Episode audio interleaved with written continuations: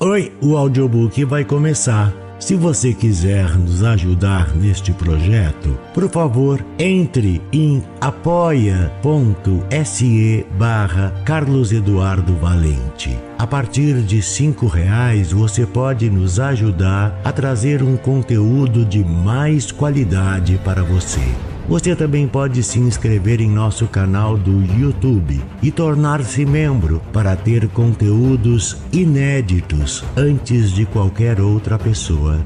Espero que gostem do que vão ouvir. Um grande abraço a todos. Use seu fone de ouvido para uma maior imersão. Do narrador Carlos Eduardo Valente.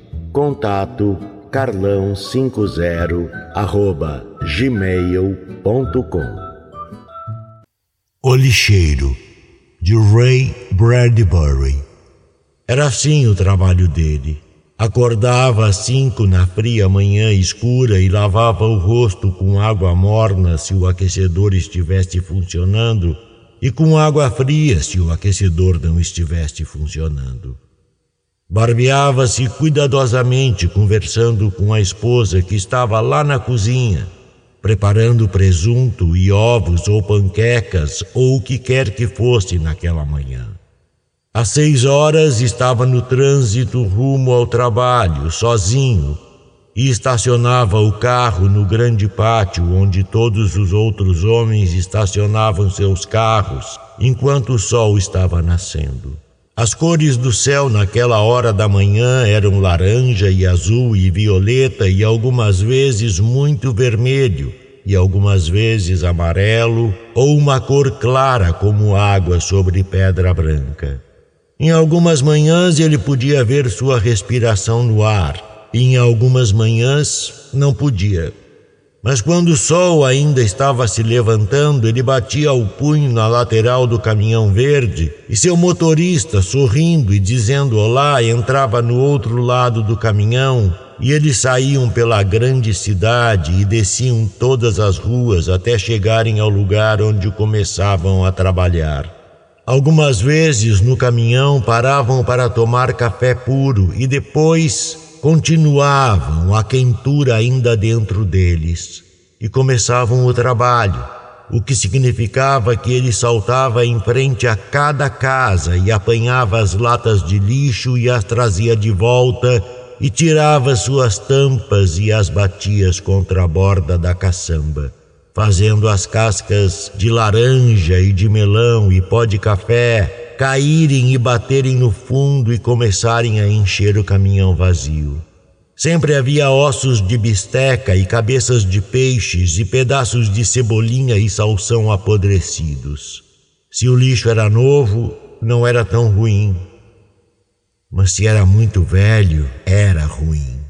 Ele não tinha certeza se gostava ou não do trabalho, mas era um trabalho e ele o fazia bem, algumas vezes falando muito sobre ele e algumas vezes nem pensando nele. Alguns dias o trabalho era maravilhoso, pois você levanta cedo e o ar era frio e fresco até que você tivesse trabalhado por muito tempo e o sol ficasse quente e o lixo começasse a exalar vapor mas em grande parte era um emprego importante o suficiente para mantê-lo ocupado e calmo, e olhando para as casas e os gramados aparados por que passava e vendo como todo mundo, todo mundo vivia. E uma ou duas vezes por mês ficava surpreso ao descobrir que adorava o seu trabalho e que era o melhor trabalho do mundo. Foi assim por muitos anos. Então, de repente, o trabalho mudou para ele. Mudou em um único dia. Mais tarde, ele frequentemente se perguntava como um trabalho podia mudar tanto em tão poucas horas. Ele entrou no apartamento e não viu a esposa nem ouviu a voz dela, mas ela estava lá. E ele andou até uma poltrona e deixou a mulher ficar longe dele observando-o enquanto ele tocava a poltrona e se sentava nela sem dizer palavra. Ele ficou sentado ali por um longo tempo. O que há de errado? Finalmente a voz dela chegou até ele. Ela deve ter perguntado três ou quatro vezes. Errado? Ele olhou para essa mulher e sim, era sua esposa, tudo bem. Era alguém que conhecia e este era o apartamento deles, com o pé direito alto e o carpete gasto. Aconteceu algo no trabalho hoje, ele disse. Ela esperou que ele terminasse. Em meu caminhão de lixo aconteceu algo. Sua língua se movimentava secamente sobre os lábios e seus olhos fechados bloquearam sua visão até que tudo se tornou escuridão, sem nenhuma luz de nenhum tipo, e era como estar sozinho em um quarto quando você levanta da cama no meio da noite escura. Acho que vou largar meu emprego. Tente compreender. Compreender? Ela gritou. Não se pode evitar. Tudo isso é a coisa mais danada de estranha que já aconteceu comigo em minha vida. Ele abriu os olhos e ficou ali sentado, sentindo as mãos frias quando esfregava o polegar e o indicador juntos. A coisa que aconteceu foi estranha. Bom, mas não fique só sentado aí. Ele tirou um pedaço de jornal do bolso de sua jaqueta de couro. Este é o jornal de hoje ele disse. 10 de dezembro de 1951, Los Angeles Times, Boletim da Defesa Civil. Diz que eles estão comprando rádios para os nossos caminhões de lixo. Bom, e o que há de tão ruim um pouco de música? Sem música. Você não entende? Sem música. Ele abriu a mão calejada e desenhou com uma das unhas limpas, tentando colocar tudo ali onde ele poderia ver e ela poderia ver. Neste artigo, o prefeito diz que vão colocar um aparelho de transmissão e recepção em cada caminhão de lixo da cidade. Ele apertou os olhos olhando para a mão. Depois que as bombas atômicas atingirem nossa cidade, aqueles rádios vão falar conosco. E então nossos caminhões de lixo vão sair e recolher os corpos. Ora, parece prático. Quando os caminhões de lixo, ele disse, sair e recolher todos os corpos. Você não pode simplesmente deixar os corpos por aí, pode. Você tem de levá-los e. A esposa fechou a boca muito lentamente. Ela piscou uma vez apenas e fez isso muito lentamente também. Ele observou aquele piscar único e lento de seus olhos. Então, com um giro do corpo, como se outra pessoa o tivesse virado para ela, ela andou até uma poltrona, parou, pensou como fazer e sentou-se muito ereta e rígida. Não disse nada. Ele escutava o tic-tac de seu relógio de pulso, mas apenas com uma pequena parte de sua atenção. Finalmente ela riu. Eles estão brincando. Ele balançou a cabeça. Sentiu sua cabeça se movendo da esquerda para a direita e da direita para a esquerda tão lentamente quanto tudo o mais que havia acontecido. Não, não. Colocaram um receptor em meu caminhão hoje. Disseram no alerta que se você estiver trabalhando, deve despejar seu lixo em qualquer lugar. Quando o chamarmos no rádio, entre e remova os corpos. A água na cozinha levantou fervura, fazendo barulho.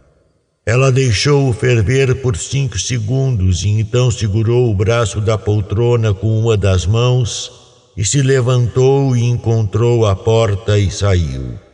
O som da fervura parou.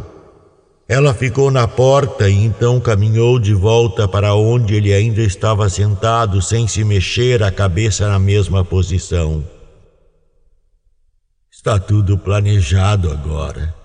Eles têm esquadrões, sargentos, capitães, cabos, tudo, ele disse. Sabemos até mesmo para onde trazer os corpos. Então você tem pensado nisso o dia todo? Ela disse. O dia todo, desde amanhã. Pensei. Quem sabe agora eu não queira mais ser lixeiro. Costumava ser Tom e eu nos divertindo com uma espécie de jogo. Você tem que fazer isso. Lixo é ruim, mas se você trabalha com isso, pode fazer um jogo. Tom e eu fazíamos isso. Observávamos o lixo das pessoas. Víamos que tipo elas tinham. Ossos de bisteca em casas ricas, alface e cascas de laranja nas pobres.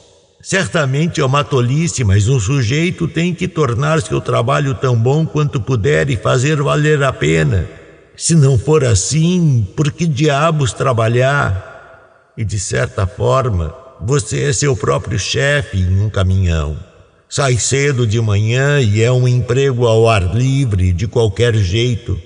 Você vê o sol nascer e vê a cidade acordar, e isso não é ruim de jeito nenhum, mas agora, hoje, de repente, de repente não é mais o tipo de emprego para mim. A esposa começou a falar rapidamente. Ela citou um monte de coisas e falou sobre muitas outras coisas mais, mas antes de ela ir muito longe, ele a interrompeu delicadamente. Eu sei, eu sei. As crianças e a escola, nosso carro, eu sei, ele disse. E contas, e dinheiro, e dívidas. Mas e aquela fazenda que papai nos deixou? Por que não nos mudamos para lá, longe das cidades? Eu entendo um pouco de fazenda, poderíamos fazer um estoque, armazená-lo, ter o bastante para viver durante meses se algo acontecesse. Ela não dizia nada. Sei que todos os nossos amigos estão aqui na cidade, ele continuou racionalmente. E cinema e espetáculos e os amigos das crianças e ela deu um suspiro profundo. Não podemos pensar nisso por mais alguns dias. Não sei, não sei. Tenho medo disso. Tenho medo de que, se pensar nisso em meu caminhão e meu novo trabalho, vou me acostumar e. Ah, Deus! Não parece nada certo que um homem, um ser humano, deva se acostumar a uma ideia como essa. Ela balançou a cabeça devagar, olhando para as janelas, as paredes cinzas, os quadros escuros nas paredes. Apertou as mãos, começou a abrir a boca. Pensarei esta noite, ele disse.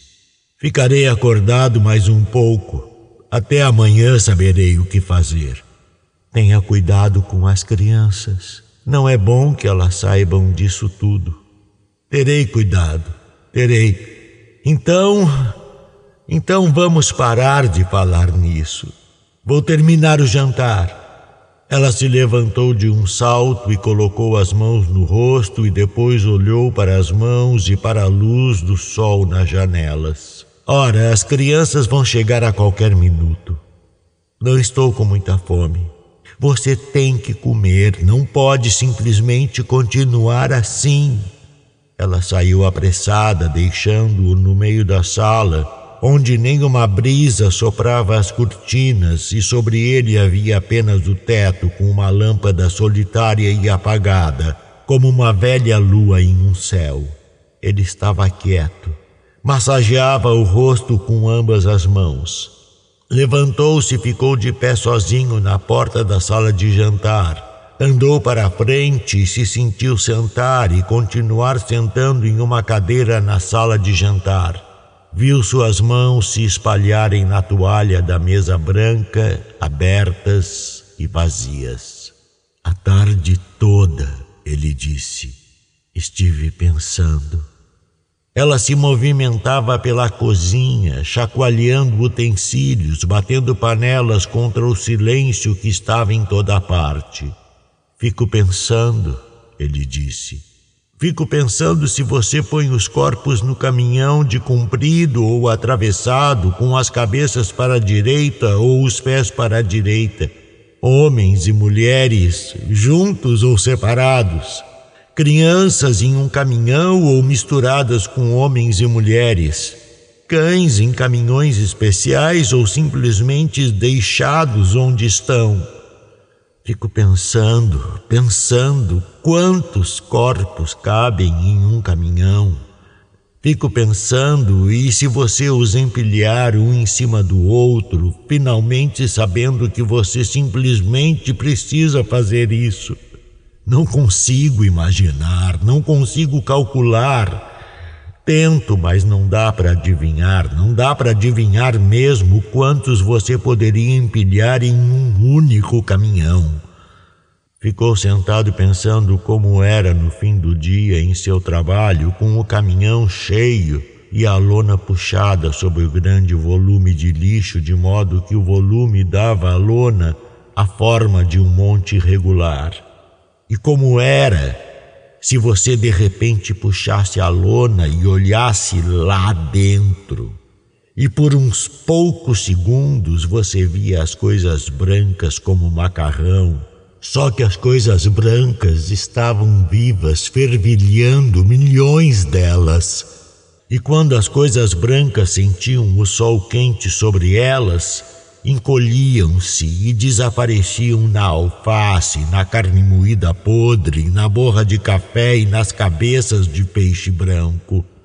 Depois de dez segundos de luz solar, as coisas brancas que pareciam macarrão sumiam, e o grande monte de lixo ficava silencioso e não se mexia.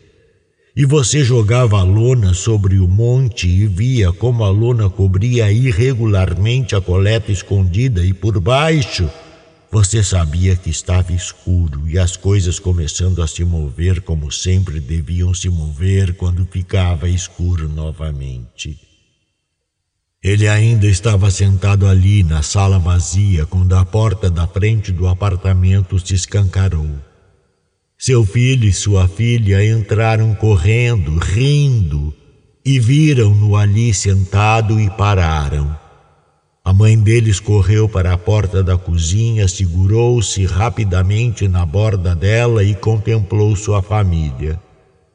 Eles viram o rosto dela e ouviram sua voz. Sentem-se, meninos, sentem-se levantou uma das mãos e a estendeu em direção a eles. Vocês chegaram bem na hora.